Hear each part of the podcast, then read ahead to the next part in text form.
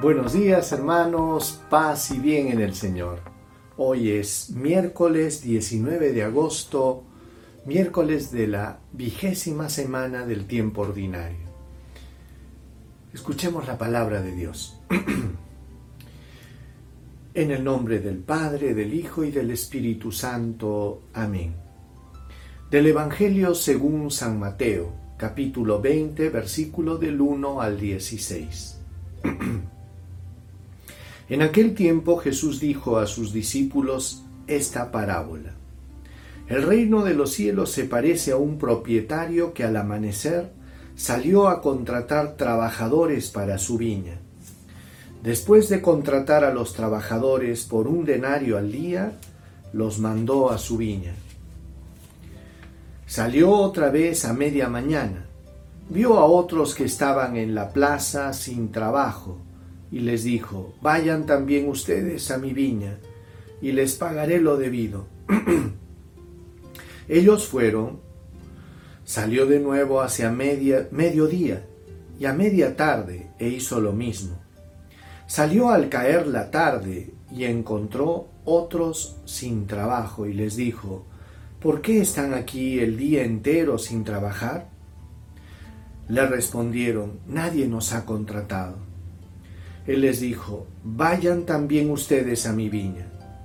Cuando oscureció el dueño de la viña, dijo al capataz, llama a los trabajadores y págales el jornal, empezando por los últimos y acabando por los primeros. Vinieron los del atardecer y recibieron un denario cada uno. Cuando llegaron los primeros pensaban que recibirían más, pero ellos también recibieron un denario cada uno. Entonces se pusieron a protestar contra el amo. Estos últimos han trabajado solo una hora y los has tratado igual que a nosotros, que hemos aguantado la fatiga del día y el calor del día. Él replicó a uno de ellos, Amigo, no te hago ninguna injusticia.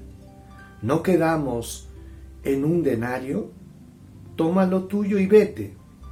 Quiero dar a este último igual que a ti. ¿Es que no tengo libertad para hacer lo que quiera en mis asuntos?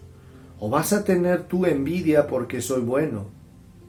Así los últimos serán los primeros y los primeros los últimos. Palabra del Señor. Gloria a ti, Señor Jesús. Hermanos, Hoy Jesús nos cuenta una parábola, no es de la vida real, sino es una parábola, un cuentito inventado por Jesús, pero en el fondo Jesús quería revelarnos una realidad. ¿Y cuál es? El sentido de la gratuidad en el reino de los cielos. Explicamos cómo es esto. Cuando hemos escuchado esta parábola, un poco que nos ha chocado, ¿por qué? Porque no era posible que aquel que había trabajado todo el día y había soportado el calor del día le paguen igual que aquel que había trabajado solo una hora. Entonces un poco que nos indignamos y decimos, Señor, pero esto no es justo.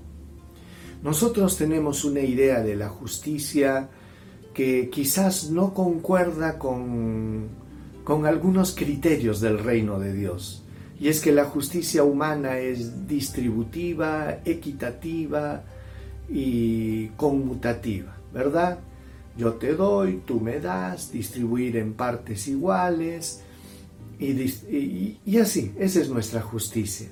Pero cuando entramos en la dimensión del reino de Dios, estamos hablando de gratuidad, de gratis, de gracia. ¿Y qué quiere decir esto?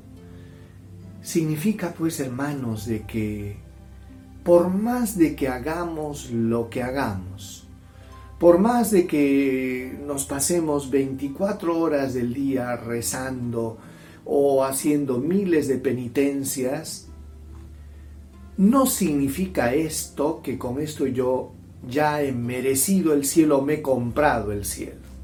No se trata de esto. Se trata de que la gracia de Dios excede, va mucho más allá de lo que nosotros podemos merecer. que la gracia de Dios es infinitamente mucho más allá de lo que nuestros pobres méritos humanos pudieran ganar. Y esto no quiere decir que nosotros nos debemos desanimar y dejarnos sin hacer nada. Nada, nada que ver con esto. Sino que debemos entender que cuando Dios nos ha llamado a trabajar en su viña, no es que le estamos haciendo un favor a Dios, sino que es Dios que nos favorece. Es Dios que nos ha dado su gracia y es por eso que en la vida tenemos que trabajar con el mismo empeño. Así nos hubiera llamado al inicio como nos hubiera llamado al mediodía o de repente al atardecer. No sabemos, pero qué bonito sería que puedas ponerle empeño a todo lo que haces y hacer lo que tienes que hacer con la misma pasión como si hubiera sido llamado al inicio o al final. Yo recuerdo una hermanita que ahora ya está en la presencia del Señor, contaba su testimonio y se lo contaba a los jóvenes y recuerdo cómo me impactó cuando esta hermana ya estaba con cáncer, pero quiso ir a un retiro de jóvenes y a predicar. Y les decía a estos jóvenes confirmantes, les decía, yo conocí al Señor en el otoño de mi vida, cuando ya era vieja, decía, cuando ya había vivido mucho. Y siento una pena tan grande de no haber podido darle la primavera de mi vida al Señor de no haberle podido dar los mejores años de mi vida al Señor, y con lágrimas en los ojos les predicaba a los jóvenes con una pasión que era algo conmovedor. Esta hermanita falleció con un cáncer, pero fue un testigo de Dios con un valor y con un entusiasmo que a mí me dejaba siempre golpeado, ¿no? Y, y yo pensaba, qué ejemplo y qué testimonio. Por eso, queridos hermanos, entrégate al Señor con pasión, que quiere decir, no estés mezquinando y no te pongas tú a estar queriendo juzgar los asuntos de Dios. Si Dios quiere ser bueno y Dios quiere ser misericordioso y quiere dar al último como al primero, ya no nos toca a nosotros. Siéntete privilegiado y agradecido porque Dios ha sido bueno contigo y ha tenido misericordia. Y sírvelo con fidelidad. Estés en el momento que estés. Oremos. Gracias Señor por tu llamada. Gracias Señor porque tú sales a llamarnos en los diferentes momentos de nuestra vida. Algunos al inicio, a otros a medio, a mitad de la vida, a otros ya en la vejez. Gracias Señor, porque esta recompensa eterna no es algo que nosotros hayamos ganado, sino es algo de lo que tú nos haces partícipes por pura misericordia. Gracias por tu bondad, Señor. Ayúdanos a ser fieles a tu llamado. Amén. El Señor esté con ustedes y con tu espíritu.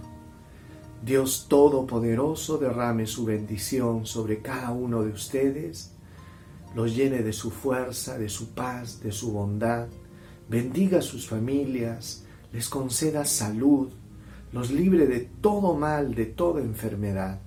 Dios los bendiga en el nombre del Padre, del Hijo y del Espíritu Santo. Amén. Paz y bien hermanos y nos vemos el día de mañana.